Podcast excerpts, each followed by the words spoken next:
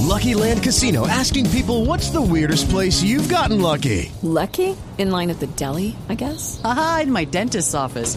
More than once, actually. Do I have to say? Yes, you do. In the car before my kids' PTA meeting. Really? Yes. Excuse me, what's the weirdest place you've gotten lucky? I never win and tell. Well, there you have it. You can get lucky anywhere playing at LuckyLandSlots.com. Play for free right now. Are you feeling lucky? No purchase necessary. Void where prohibited by law. 18 plus. Terms and conditions apply. See website for details.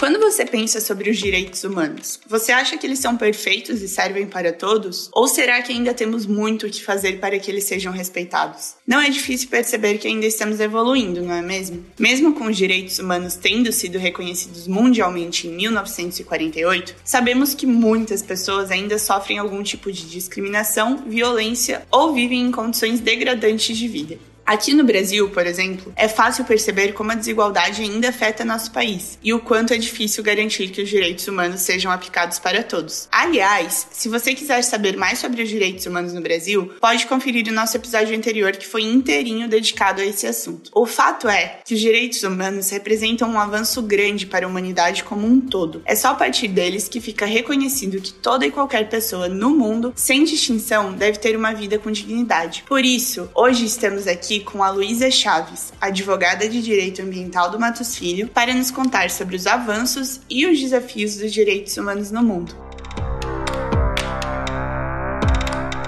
Este é um episódio do projeto Equidade, uma parceria entre o Instituto Matos Filho e o Politize, onde explicamos de forma simples e descomplicada tudo o que você precisa saber sobre os direitos humanos. Vamos nessa?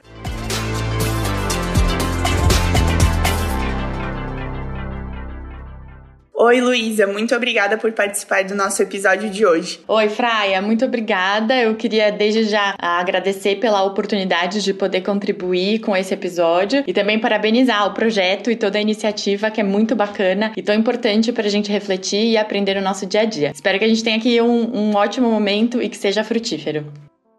Ai, legal, muito obrigada. Com certeza vai ser. Então eu já queria começar te perguntando: em termos de direitos e deveres, os direitos humanos possibilitaram algum avanço ou progresso no mundo? Bom, Fraia, com certeza. Acho que se a gente dissesse que não, a gente estaria negando um processo evolutivo e histórico da sociedade que foi muito importante, né? Então acho que desde aí dos últimos 70 anos, com certeza, a gente teve um papel muito relevante da Declaração de Direitos Humanos desde 1948, que acabou ensejando várias mudanças na sociedade. E, e, acho que um ponto crucial dessa Declaração dos Direitos Humanos e um dos fatores mais importantes é realmente que os direitos humanos passaram a ser reconhecidos em âmbito global. Então, como um direito realmente universal, que acaba transcendendo as esferas, eventualmente, ali de um determinado país, mas algo que se aplica para todo e qualquer ser humano, em qualquer lugar onde ele esteja, independentemente de qual é a sua origem, de qual é a sua nacionalidade, qual é a sua raça, a sua religião, gênero, independentemente de qualquer circunstância, né? Então, os direitos humanos eles acabaram se estabelecendo sem necessitar de um requisito prévio. E isso é uma conquista muito importante e um progresso que a gente não pode negar e devemos ser gratos por isso existir hoje em dia em âmbito global, né? O fato da gente ser uma pessoa e sermos termos a condição humana já é algo inerente a nós ter direitos humanos. E, e pode parecer um pouco óbvio hoje em dia, né? Bom, ah, condição humana, direitos humanos, mas como isso se coloca. Mas realmente foi necessário ter um instrumento jurídico de âmbito universal para que isso ficasse expressamente colocado. Então acho que isso é uma conquista realmente super importante. E eu queria saber se tem como você nos exemplificar casos ou situações reais em que dá para a gente perceber esses avanços. Sim, acho que a gente tem alguns exemplos, né? E também em âmbito global ou no âmbito do nosso próprio país. Acho que um tema interessante que faz muito sentido e que nos últimos anos a gente teve a oportunidade de até acompanhar pela mídia como isso se mostrou de uma maneira mais efetiva são os direitos dos refugiados, né? Bom, os refugiados eles são imigrantes que eles tiveram que fugir dos seus países de origem por diversos motivos, seja em razão de uma perseguição política, é, em razão da sua religião, dos seus costumes específicos, em razão eventualmente também de uma guerra civil que se dê no seu país e qualquer outra situação que possa gerar uh, uma vontade de que essas pessoas não estejam é, naquele país e não tenham o intuito de regressar ou que elas realmente estejam sejam inclusive impedidas, como no caso às vezes, né, de algumas guerras. E às vezes pode até ter um tipo de ação terrorista e violação de direitos humanos que impedem que essas pessoas retornem aos seus países. E eram pessoas que até então elas não eram objeto de proteção específica, não eram reconhecidos, né, como sujeitos de direito quando estavam nessa situação de refúgio. E então ao longo da história recente a gente conseguiu ver mais de perto um pouco desse tema, em especial também no caso ali dos refugiados da Síria, que eles buscaram fugir da guerra civil que eles têm enfrentado no país pelo menos desde ali do ano de 2011. Então, até a década de 50, antes da Declaração dos Direitos Humanos, os refugiados eles não tinham nenhum mecanismo ou algum instrumento jurídico que garantisse a proteção deles. E muitas vezes eles não eram nem recebidos em outros países, e eles ficavam sem qualquer amparo, acabavam retornando para os seus países de origem e acabavam sofrendo novamente aquelas violações das quais eles estavam fugindo, né? Ou eventuais perseguições. Então, acho que um progresso, um exemplo interessante relacionado aos refugiados foi que com a Declaração dos Direitos Humanos, é, alguns anos depois, houve uma outra convenção, que é uma convenção das Nações Unidas, relativa ao Estatuto dos Refugiados, e que passou a proteger esses sujeitos como sujeitos de direitos universais. Então, acho que em âmbito global foi algo bastante relevante.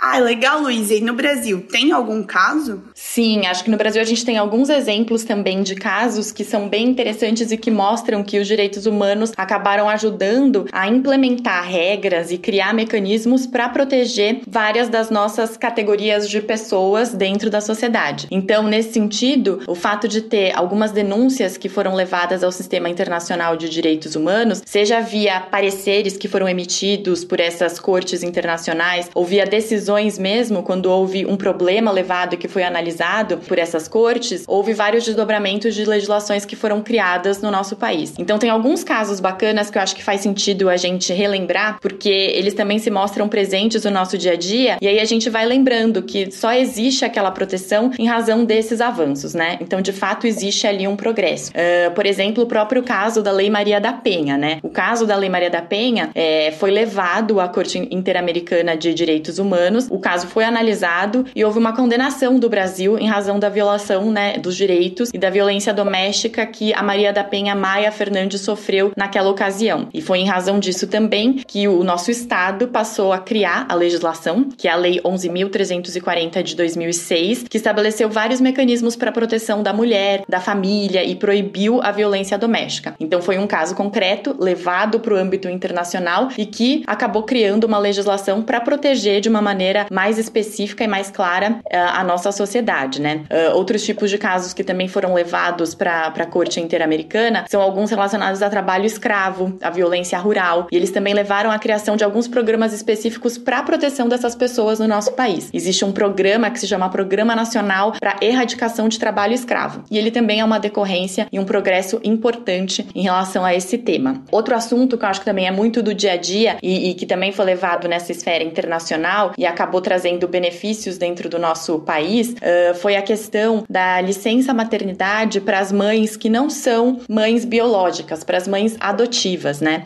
Houve no passado uma decisão que foi proferida pelo Supremo Tribunal Federal, que é né, a nossa corte máxima aqui dentro do nosso país quando se trata de proferir uma decisão e estabelecer algum entendimento, e era no sentido de que as mães adotivas elas não tinham direito à licença maternidade. Mas esse caso, tendo em vista que estava violando e diferenciando aquelas mães biológicas e as adotivas, foi levado para a Corte Interamericana e a discussão desse caso foi super importante para que tivesse uma lei que acabou estendendo esse direito, né, da licença maternidade para as mães que não fossem biológicas, para as mães adotivas e também para os seus filhos. E essa lei é a Lei Federal 10.421 de 2002. É um caso bem interessante também de progresso aqui dentro do nosso país. Bem interessante mesmo, Luiz. Até fiquei com uma dúvida agora. Nenhuma mãe adotiva tinha esse direito, nem se tivesse um tivesse adotado uma criança que ainda fosse bebê mesmo? Exato, exatamente. Antigamente não tinha o direito, porque não se reconhecia que ela estava num estágio de saúde que demandava ter aquele momento de descanso e também de poder cuidar do seu bebê. Então realmente não havia esse direito antes de ter a criação dessa lei que foi lá em 2002. Poxa, bem interessante mesmo. Bom, agora a gente falou um pouquinho sobre os avanços desses direitos no mundo, né? E então agora eu queria partir para obstáculos. Quais são os maiores obstáculos e desafios a ainda serem superados pelos direitos humanos no mundo? Bom, acho que os maiores obstáculos dos direitos humanos são realmente aqueles relacionados à sua implementação e uma efetividade desses direitos na prática, né? Na concretização destes direitos nas mais diferentes realidades que a gente vive, seja de novo dentro do nosso país ou seja em âmbito global, onde a gente fala ainda de diferenças mais relevantes entre países e culturas, né? Então acho que o maior obstáculo é, ainda é propriamente a implementação e efetivação desses direitos. E, mas infelizmente a gente ainda vive numa sociedade em que existem constantes violações a direitos humanos, né? E acho que um exemplo forte disso a gente acaba vendo no nosso uh, dia a dia, infelizmente, e que ele é mais próximo do que esses outros assuntos que envolvem, por exemplo, o direito aos refugiados, como a gente trouxe, que estão normalmente envolvendo vários países e uma discussão que, em determinados contextos, pode ser mais distante de cada um de nós. Mas um exemplo que é bastante recorrente ainda é a questão, por exemplo, da discriminação. Ainda é um obstáculo que a gente vivencia na nossa sociedade, né? A, a pluralidade, a diversidade das condições humanas, ela ainda não é totalmente aceita de uma forma plena no mundo. Então a gente ainda vivencia situações em que a gente vê segregação racial, que a gente vê homofobia, um preconceito em relação aos gêneros, é, perseguições que sejam políticas ou religiosas e tantas outras situações de violação de direitos humanos nas sociedades. Então, um desafio também está relacionado a essa mudança de pensamento que parte muito de cada um de nós dentro dos nossos contextos e dia a dia. Então, acho que tem que haver, para a gente enfrentar esse obstáculo, um exercício individual propriamente, para que a gente possa refletir em cada uma das nossas atuações, né? A gente possa realmente trazer os direitos humanos e desmistificar esses preconceitos que são muito prejudiciais para que a gente tenha uma efetividade. Então, acho que isso é um, um obstáculo relevante que a gente vivencia e, e além da gente ter que lidar com isso entre nós individualmente, então na evolução desse pensamento e na tentativa de ver tudo tal como é, ou seja, de ver as pessoas com as condições iguais que elas têm, um outro desafio é que a gente possa cobrar tudo isso das autoridades. Então é muito importante que a gente seja consciente dos nossos direitos, que a gente busque essa quebra de pensamentos ruins e discriminatórios que ainda existem e que a gente milite dentro das nossas atividades, do nosso trabalho, na nossa comunidade, nos grupos que a gente participa, para que realmente os direitos sejam efetivados. Então eu diria que é uma luta constante e parte disso é o desafio e obstáculo, né? Mas que a gente não deve desistir e devemos seguir nessa toada, que é muito importante. E por que você acha que é tão difícil superar esses desafios? Eu acredito que ainda é difícil a gente superar esses desafios em razão do pensamento que ainda é muito individualizado na sociedade e às vezes não atento, né, ao tema dos direitos humanos. Então a gente precisa continuar a, a trabalhar nessas nossas esferas de atuação para que sempre tenha essa noção de igualdade e o respeito às diversas características, aos posicionamentos, às opiniões, religiões, aos gêneros. E, e além disso, o, os direitos humanos, por eles terem esse caráter global e internacional, é, é importante a gente considerar que os países do, do globo eles ainda têm e devem ter, obviamente, porque isso é uma regra, a sua soberania. Então, nem sempre, embora a gente esteja falando de um sistema internacional em que regras e princípios fundamentais, que são os direitos humanos, são discutidos, né, de uma maneira global, mas nem sempre é fácil que alguns dos posicionamentos e recomendações sejam implementados dentro de cada um dos países. Então, o aspecto de soberania dos estados é muito importante, porque protege, né, as nações e as instituições, mas de toda forma também pode ser às vezes uma fronteira, né, e uma barreira a ser enfrentada para que sejam implementados os posicionamentos e, e todas as decisões de direitos humanos que sejam proferidas em âmbito internacional. E agora eu queria trazer para um lado mais pessoal, assim, eu acredito que você acha que a gente não deve, abre aspas, desistir dos direitos humanos, certo? Certo, com certeza. Não conseguiria pensar, acho que de uma forma diferente. E eu queria saber, por que você acha que a gente não deve desistir deles? O que, que a nossa sociedade tem a perder? Bom, acho que desistir dos direitos humanos seria a gente admitir um retrocesso, né? Um recuo na história, na nossa evolução, é, no, no regime de proteção de direitos que a sociedade conseguiu ter até então. Seria basicamente a gente desconstruir algo que foi muito importante e que trouxe, como a gente teve a oportunidade de conversar conversar aqui um pouco, vários progressos para a sociedade, seja no âmbito global, né, seja no âmbito local, dentro de cada um dos estados e aqui no nosso caso no Brasil. Então, entendo que a gente não pode desistir de, de se encorajar e de encorajar aqueles que estão ao nosso redor a buscar nesses planos internacional e, e nacional a efetividade dos direitos humanos, porque eles são direitos fundamentais, eles são inerentes à proteção da dignidade da pessoa humana, eles são inerentes à nossa condição de pessoa, eles garantem a nossa existência digna, a nossa existência plena, eles promovem e reforçam a noção de igualdade. É, então, com, com toda certeza, como em alguns exemplos que a gente teve a oportunidade de novo de comentar, os direitos humanos eles acabam impulsionando né, os avanços na sociedade. E a discussão da, das violações dos direitos humanos são um movimento muito importante para que as leis acompanhem a evolução das sociedades e, e elas deem conta de proteger a humanidade.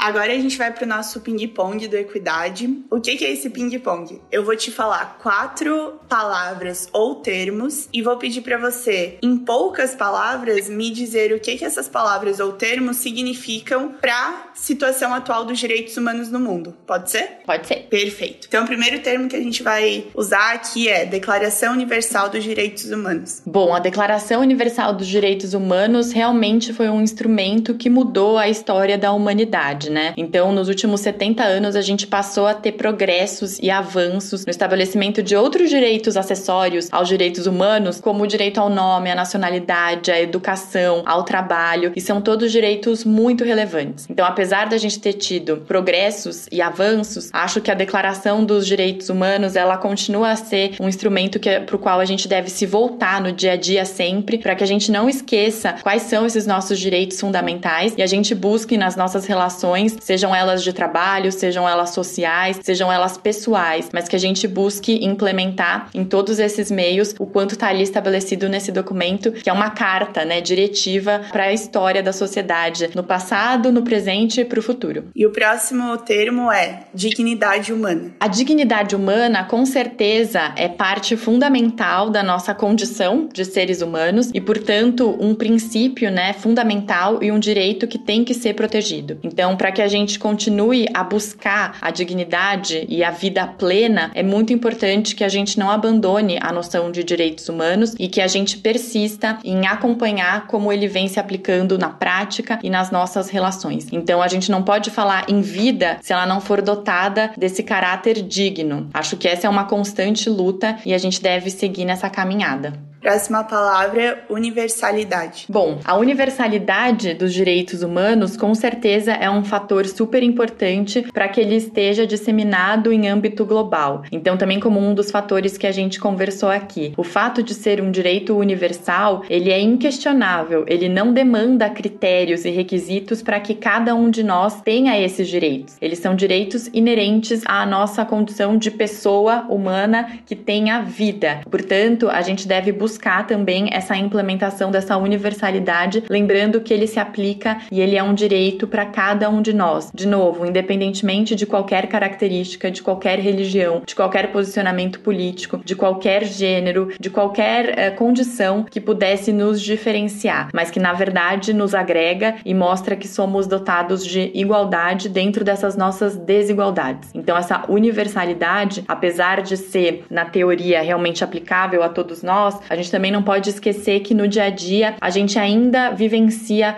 é, violações e situações em que, apesar de se tratar de um direito universal, muitas vezes o, os direitos humanos eles acabam não sendo é, aplicados para toda a sociedade. Então, essa militância e o olhar atento a esses aspectos é muito importante para que a gente consiga contribuir para que de fato sejam direitos universais na prática. E o último, direitos e deveres. Bom, acho que com relação a direitos e deveres é muito importante a gente sempre trazer esses dois lados, né? Quando a gente tem direitos, isso também nos traz obrigações. Em especial no que se refere aos direitos humanos, muitas das nossas obrigações estão justamente na maneira individual como a gente deve absorver esses direitos e, e tratar desses direitos no nosso dia a dia, né? Então nada adianta que a gente cobre dos estados e das autoridades que haja a, a implementação e a garantia dos direitos humanos, se muitas das vezes o nosso comportamento individual na nossa sociedade, na nossa comunidade, a gente acaba sendo é, discriminatório ou acaba violando algo que é tão importante e que a gente acaba cobrando do outro, né? Então acho que de fato quando a gente fala em direitos humanos, a gente tem que lembrar que além de ser algo a ser exigido, buscado, almejado e que se aplique de uma maneira universal, a gente também tem que lembrar de trazer essa noção de direitos humanos e dos cuidados e dos conceitos de igualdade e na relação prática que a gente tem na nossa vida, em cada um dos nossos mini universos. Acho que esse trabalho de formiguinha, ele traz a nossa evolução individual e como sociedade e com certeza tem papel fundamental para que esses direitos não fiquem só no papel.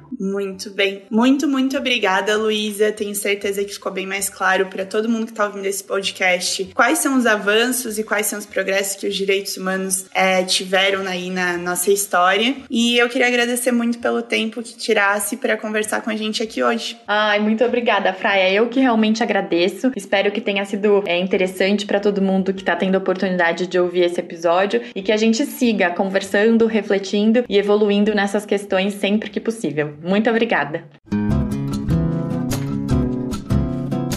Ficou claro que os direitos humanos representam uma vitória para todos nós, mas ainda estão longe de serem perfeitos, principalmente quando falamos do dia a dia. Esses direitos não possuem valor se não forem colocados em prática. Temos que ter consciência de nossa igualdade e trabalhar para que todos, independentemente de crença, cultura, religião, classe, gênero ou nacionalidade, tenham dignidade em suas vidas. Os desafios e obstáculos só serão superados se exigirmos do poder público que respeite e garanta os direitos fundamentais previstos na Declaração Declaração Universal. E o principal, como cidadãos, devemos agir respeitando a todos esses direitos e denunciar aos órgãos competentes, como o Ministério Público, toda e qualquer violação de direitos humanos como forma de combater injustiças. Este projeto nasceu justamente com o propósito de contribuir para uma sociedade mais justa e democrática, por meio da disseminação de conhecimento sobre os direitos humanos. Por isso, nós, do Equidade, agradecemos a todos que acompanharam os nossos conteúdos até aqui e esperamos ter ajudado você a entender melhor os direitos humanos. Mas calma que que ainda não acabou. O Equidade irá continuar produzindo conteúdos relacionados aos direitos humanos. O nosso próximo tema será os direitos das mulheres. E contamos com a presença de vocês para acompanhar mais essa jornada. Ficamos por aqui e agradecemos muito a Luísa pela participação e esperamos que você tenha gostado desse episódio. Ele é um dos vários conteúdos que produzimos no Projeto Equidade, uma parceria entre o Instituto Matos Filho e o Politize. Além desse podcast, você também pode conferir os nossos conteúdos em formato de texto e de vídeo. Acesse a página do projeto projeto no portal do Politize e confira tudo o que você precisa saber sobre os direitos humanos. Até a próxima!